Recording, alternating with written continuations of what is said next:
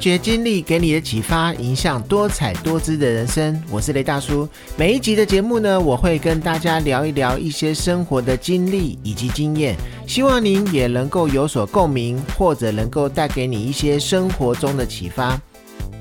不知道大家有没有注意到之前的一则新闻，是关于台湾结婚率以及生育率屡创新低。各县市政府呢，无不透过一些联谊活动啊、生育补助来催婚。或者是催生，那催婚呢成了抢救少子化的一个大事情。那台北市的部分呢，试图透过结婚补助来鼓励。那台中市政府呢，出奇招，开设了媒人养成班，来传授现代红娘做媒的一些技巧，希望能够多促成一些好姻缘。那我们内政部统计呢，二零一七年新生儿的人数呢，已经跌破了二十万人，然后还逐渐的一些逐年的递减。那去年仅剩十六万五千多人了。那今年呢，一月到三月呢，三万四千多人出生，出生率啊恐创新低了。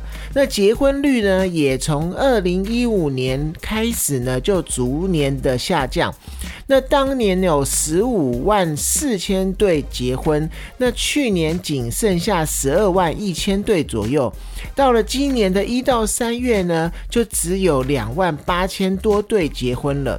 那台北市呢，近五年的结婚率年年的的降低，去年一万两千多对结婚呢，市长柯文哲呢就提出了要发结婚补助。那原定呢，最快是在今年就会上路了。但是台北市的议员呢，担心会有市民为了领补助而不断的结婚离婚。那北市的民政局他就表示了，那民政局也不太支持发结婚补助，所以啊，市长就从善如流，只是来再评估有什么方法能够鼓励结婚。初步考虑啊，有送洗衣机、扫地机。洗碗机这三机的一个方法，目前呢都还在广征民意，就是不希望花了钱还被民众骂。那至于呢，为什么结婚率会变低呢？进而造成整体的一个生育率都变低呢？我个人认为呢，跟金钱是完全脱不了关系。为什么会这么说呢？现在啊，有很多的年轻人喜欢财富独立。自己赚的钱自己花，这样子都有可能会花不够了，怎么会希望结婚，然后去多支出一些家庭的开销呢？更何况呢，没有结婚而同居的情侣也大有人在，所以呀，有没有走上结婚这一件事情的话，对现在的年轻人来说，根本不是很重要的事情。更别说是生小孩了。那如果啊，你问我自己有没有后悔结婚或生小孩？老实说啊，当生活经济压力大到一个地步的时候呢，还真的会有早知道不要结婚、早知道不要生小孩的这个念头。可见呐，结婚率及生育率它的低是可想而知、有迹可循的。那再说到台湾为什么结婚率下降呢？其实它背后的原因有很多，有可能是因为没有打算生小孩，或是养不起小孩，所以就干脆不结婚了。但其实还有更多人是因为找不到合适的对象，所以就一直的延后结婚，等到一定的年龄后呢，就逐渐的去考虑干脆不要结婚了。那关于这一点呢，我觉得，因为现在的网络资讯发达，工作繁忙，也是找不到对象的很重要原因之一。那人们呢，少了很多的社交时间，大多只能透过交友软体去认识异性。那如果无法花时间去了解或认识对方，怎么可能会有好的结果？那当然，相对的结婚的人数也就变少了。而无论是跟经济环境、跟就业情况有关的，比如说是因为养不起小孩而不结婚，或者是因为受性别角色变动所影响，导致两性对理想关系期待有落差，而难以寻觅到适婚的对象。两者啊，它都不是发几万块钱生育津贴就可以解决的问题。所以啊，目前各县市的生育补助政策，相当程度的来讲呢，我觉得是下错药了。那事实上呢，真的觉得生养不起的年轻人呢，真的也不会因为两三万块而去结婚生子。而没有对象或者是骗寻不到对象的人呢，更是更是用不到这个生育的津贴。那说到这里呢，那关于婚外生育率呢？这个对东亚社会乃至于我们台湾是很难想象的一个问题。那一般呢，普遍都会认为没有结婚怎么可以生小孩呢？那但现实来讲呢，目前是有诸多已开发的国家，婚外的生育率呢已经高达六成以上的有北欧跟法国。那德国呢，也有大概有百分之三十五的一个几率，那已经是无法忽视的一个事实。部分拉丁美洲国家呢，也有很高比例的一个婚外生育。那在女性因为接受教育而有职业和稳定的收入之后呢，选择在婚外生育的单身女性或者是同居伴侣，已成为许多西方社会中普遍的一个现象了。那这个行为呢，反映出年轻一代对于传统婚姻规范的一种不同的表现方式。那因此呢，如果我们的社会还是认为婚姻是唯一合适生小孩的一个环境的话，生育率降到这么低，几乎就会变成有一点难要改变了。那这个方向的问题呢，我们真的似乎要好好的研究去讨论一下。大多数的民众呢，认为台湾少子化的问题的症结点是在于已婚夫妻生太少，那应该致力于提高生育率来减缓整个高龄化的速度。那有专家学者就认为呢，台湾呢从战后婴儿潮呢，每一年平均大概有四十万的新生儿。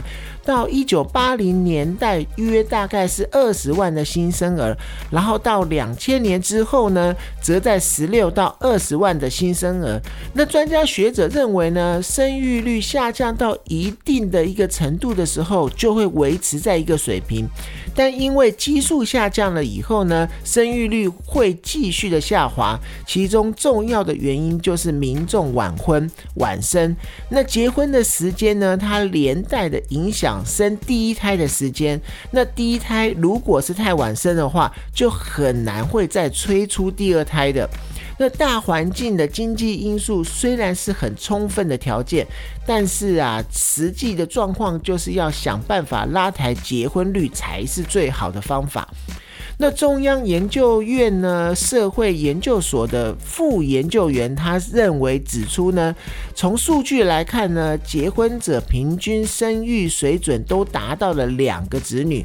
那出生率下降的问题呢，背后的关键是越来越多人没有结婚，更该思考结婚率下降背后的两个关键议题。那第一个就是呢，了解为什么这么多人不愿意结婚，或者是没有结婚，到底是彻底的一个不婚主义者呢，还是理想跟现实有落差，或缺乏了社交技能而找不到对象？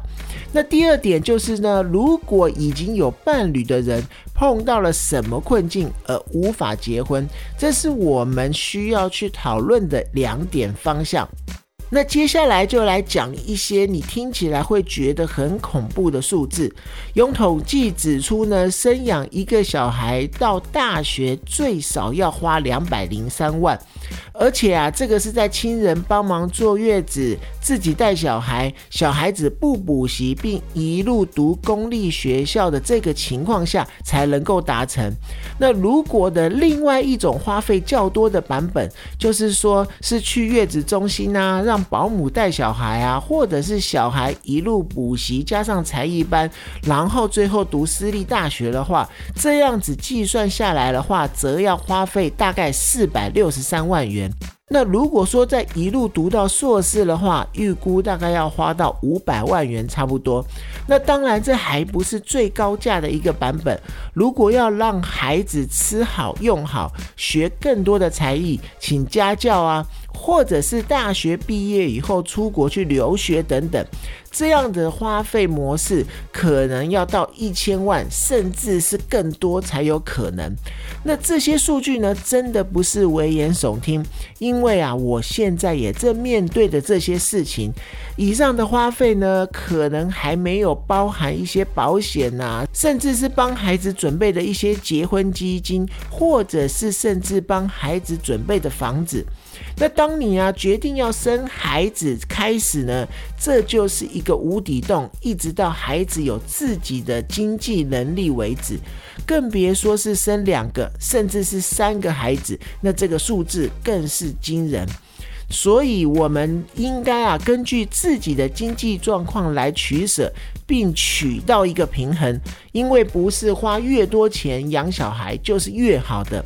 很多时候啊，养小孩只需要基本的一些花费，但需要父母亲自付出相对的时间跟爱，还来陪伴他们，这才是最重要的。那经济压力加上时间的分配，台湾有不少的新婚家庭选择只生一个，或者是干脆就不生。这也让台湾的出生率下降的原因之一。根据内政部的统计数字，从二零二零年一月到二零二一年一月，台湾的死亡人数相当平均。今年一月死亡人数是一万六千三百三十二人，然而出生人数却在今年一月急速的一个下降，只有九千六百零一人。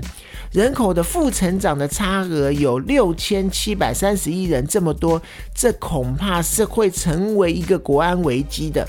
那台湾大学社会系的教授他就表示啊，从现在目前减少可能还不是太多，但是到了二零四零年之后的减少，那每一年可能的减少恐怕就是在二三十万甚至三四十万这样子的多。那最近这几年呢，很明显的看到很多的学校都已经停止招生，或者是招不到学生了，所以这是一个全面性会影响到台湾经济，也会影响到台湾国防的一个问题，真的是政府以至于全民都需要去关心的一个议题。那以上聊了这么多呢，不是要去吓还没有结婚的年轻人，或者去吓结婚还没有生小孩的夫妻。我们人生啊，在每一个阶段都会有一个任务要去达成。不管你选择的是要结婚还是不要结婚，或者是选择要生小孩还是不要生小孩，我们都应该把每一个阶段的人生过得精彩。有孩子的人呢，绝对会有很多生活的乐趣，是没有孩子的人他所不能体会的。那重要的是，还是要过得充实，才会有意义。套句古时的一句话说：“儿孙自有儿孙福。”或者是说船到桥头自然直，这都不是消极的说法，而是当我们努力把当下的人生阶段活得精彩，我相信所有遇到的问题啊，一定都能够迎刃而解。那今天的节目呢，就到这边。有任何的问题你想要分享的，也欢迎您在 Apple Podcast 上面留言，并且给我五星鼓励。发掘经历给你的启发，迎向多彩多姿的人生。我是雷大叔，透过我的分享呢，希望能够给你带来一些收获。谢谢你的收听，我们下次见。